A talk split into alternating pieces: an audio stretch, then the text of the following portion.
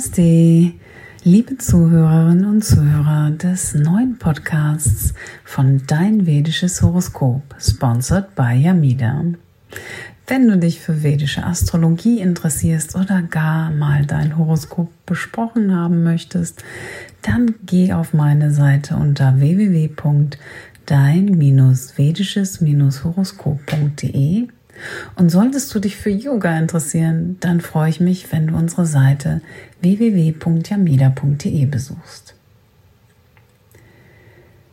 Nun, worüber möchte ich heute mit euch sprechen? Ich möchte mit euch heute über eine ganz besondere Art und Weise der Rückschau sprechen und über Pfade der Nacht. Nur auf dem Pfad der Nacht erreicht man die Morgenröte, so sagt es einst Khalil Gibran. Während meiner ersten Reise in die Wüste Sahara im Rahmen eines mehrwöchigen Schweigeretreats vor Jahren habe ich die wirkliche tiefe Erkenntnis dieses Satzes erfahren. Nur auf dem Pfad der Nacht erreicht man die Morgenröte. Zuvor habe ich diesen Satz lediglich kognitiv verstanden. Khalil Gibran sagte, dass bevor die Sonne aufgeht, die kälteste und dunkelste Stunde der Nacht sei. Und so ist es mir geschehen, als ich des Nachts meine kleine Notdurft verrichten musste. Ich stand unter einem schweren schwarzen Himmel in einer sternenklaren Nacht.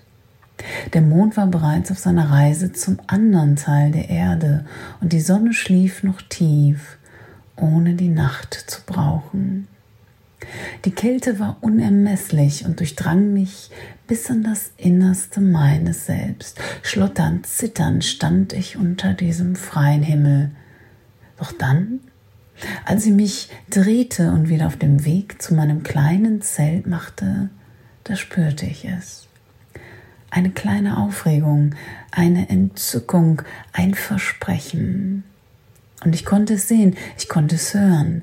Das Licht erwachte und durchbrach die Dunkelheit wie das Lächeln eines Kindes. Und heute möchte ich mit euch über die Nacht und das Lächeln aus Sicht der vedischen Astrologie sprechen und euch etwas über rückläufige Planeten erzählen, insbesondere da am 11. Mai Saturn rückläufig sein wird. Am 13. Mai Venus rückläufig sein wird und am 14. Mai ja sogar Jupiter rückläufig sein wird. Und Pluto ist schon rückläufig seit dem 25. April. Bei all dieser Rückläufigkeit, was bedeutet das eigentlich genau? Es bedeutet, dass wir wieder einen Schritt zurückgehen werden und dass wir die Dinge neu bewerten müssen. Wenn Planeten rückläufig sind, dann scheinen sie von unserem Standpunkt auf der Erde aus rückwärts zu gehen am Horizont. Und das hat einen großen psychologischen Einfluss auf uns. Wir wissen also, dass wir alles, worum es bei diesen Planeten geht, neu bewerten müssen. Aber was bedeutet das? Neu bewerten.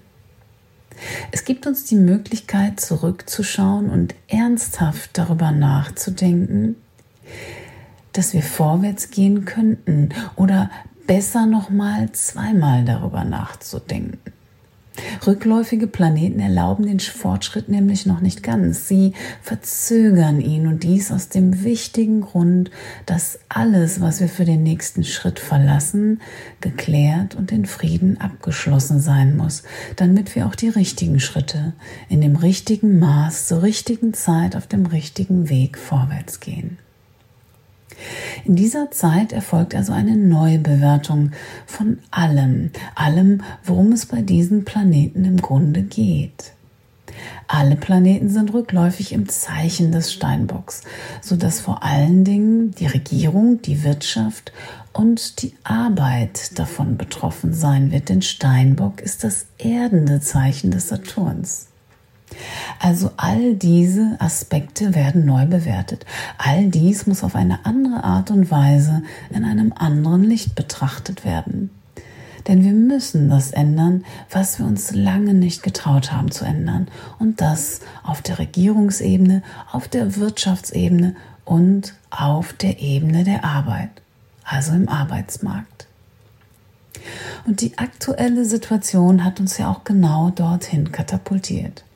Wir mussten von jetzt auf gleich alle online gehen, alles digital machen.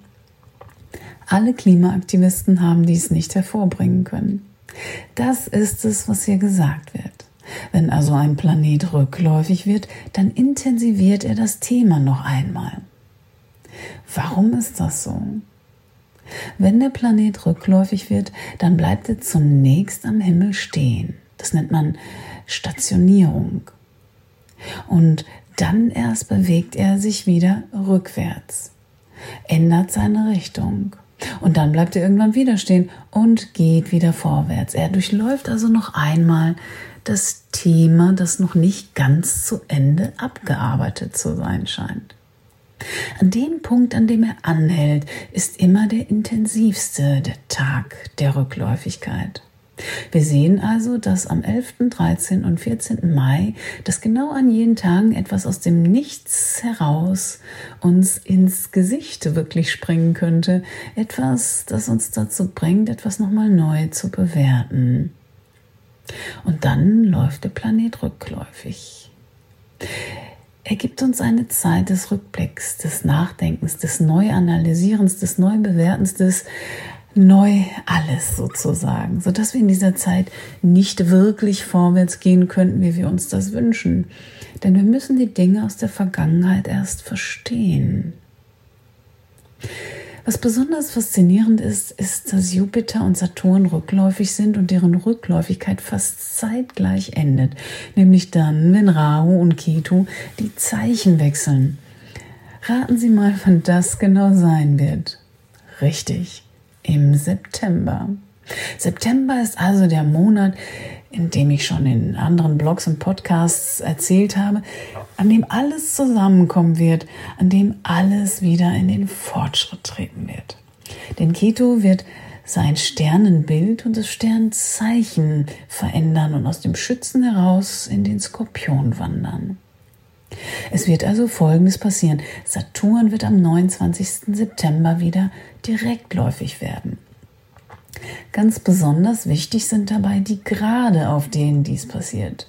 Wenn Sie also Planeten in Ihrem Geburtshoroskop haben, die in diesen sensiblen Graden sind, dann wird es Sie besonders beeinflussen. Saturn wird also am 11. Mai rückläufig bei 7 Grad Steinbock. Dort wird er stationär sein, um dann am 29. September bei einem Grad Steinbock wieder direktläufig zu werden.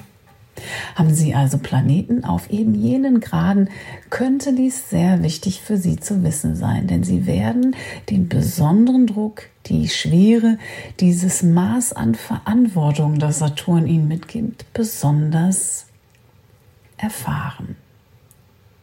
Jupiter wird am 14. Mai bei 3 Grad Steinbock rückläufig werden und am 13. September bei 23 Grad Schütze wieder direkt gehen.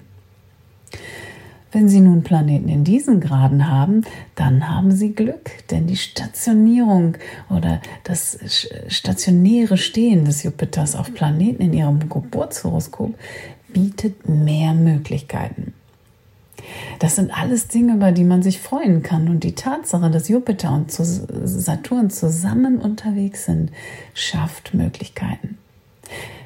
Man darf dabei verstehen, dass Saturn dabei im Mittelpunkt steht, im Mittelpunkt für die Verantwortung. Und Jupiter ist die Gelegenheit und gemeinsam bilden Verantwortung und Gelegenheit einen Raum der Möglichkeiten, einen Raum der Manifestation. Es werden also gute Dinge dabei herauskommen aus all dem. Dieser Zyklus ist etwas, von dem ich glaube, dass sich die Dinge wirklich zum Besseren verändern werden. Aber ich möchte auch noch auf die Rückläufigkeit von Venus eingehen, denn sie ist am 13. Mai rückläufig bei 27 Grad im Stier. Und dann bis zum 25. Juni wird sie bei 11 Grad im Stier wieder direktläufig.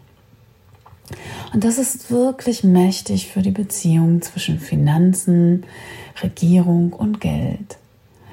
Venus regiert Geld und Beziehungen, denn Venus ist relativ stark zum zweiten Zeichen, das sie, reagiert, das sie regiert. Es ist nämlich das Zeichen Stier, ein Erdzeichen. Die Venus ist also in diesem Zeichen sehr stark, sodass sie einige große finanzielle Verschiebungen auf den Geldmärkten, aber auch in der Liebe und der Beziehung und der Harmonie bewirken wird.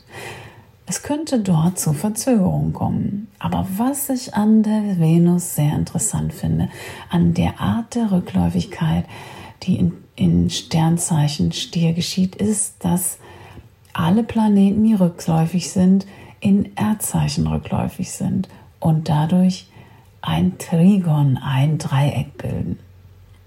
Und die Erdzeichen sind die materialistischen Zeichen, die Erdenden, die die Dinge in die Erde, in die Manifestation bringen.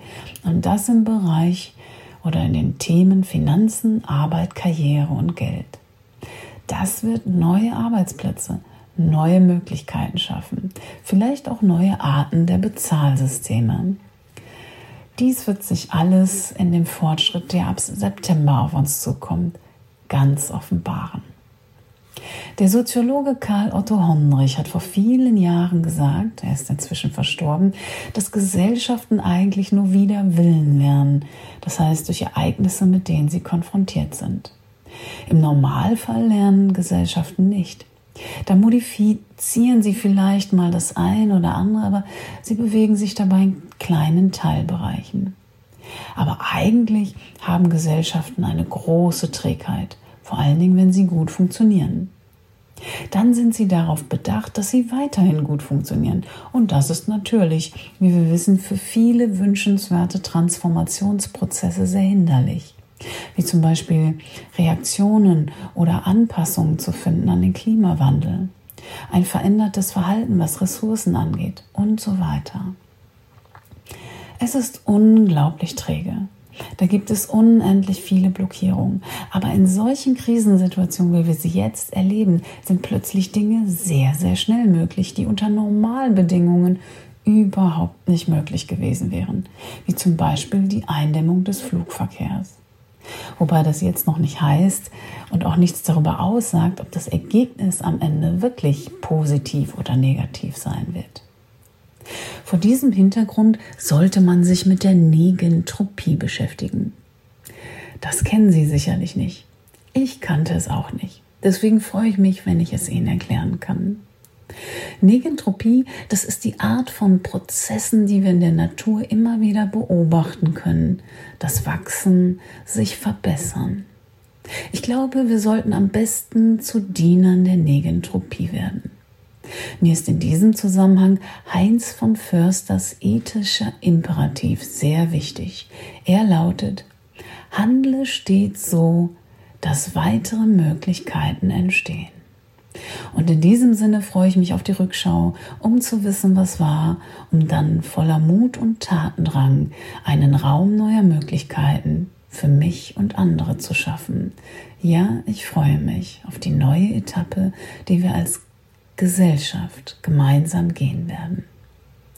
In diesem Sinne wünsche ich noch eine gute Zeit.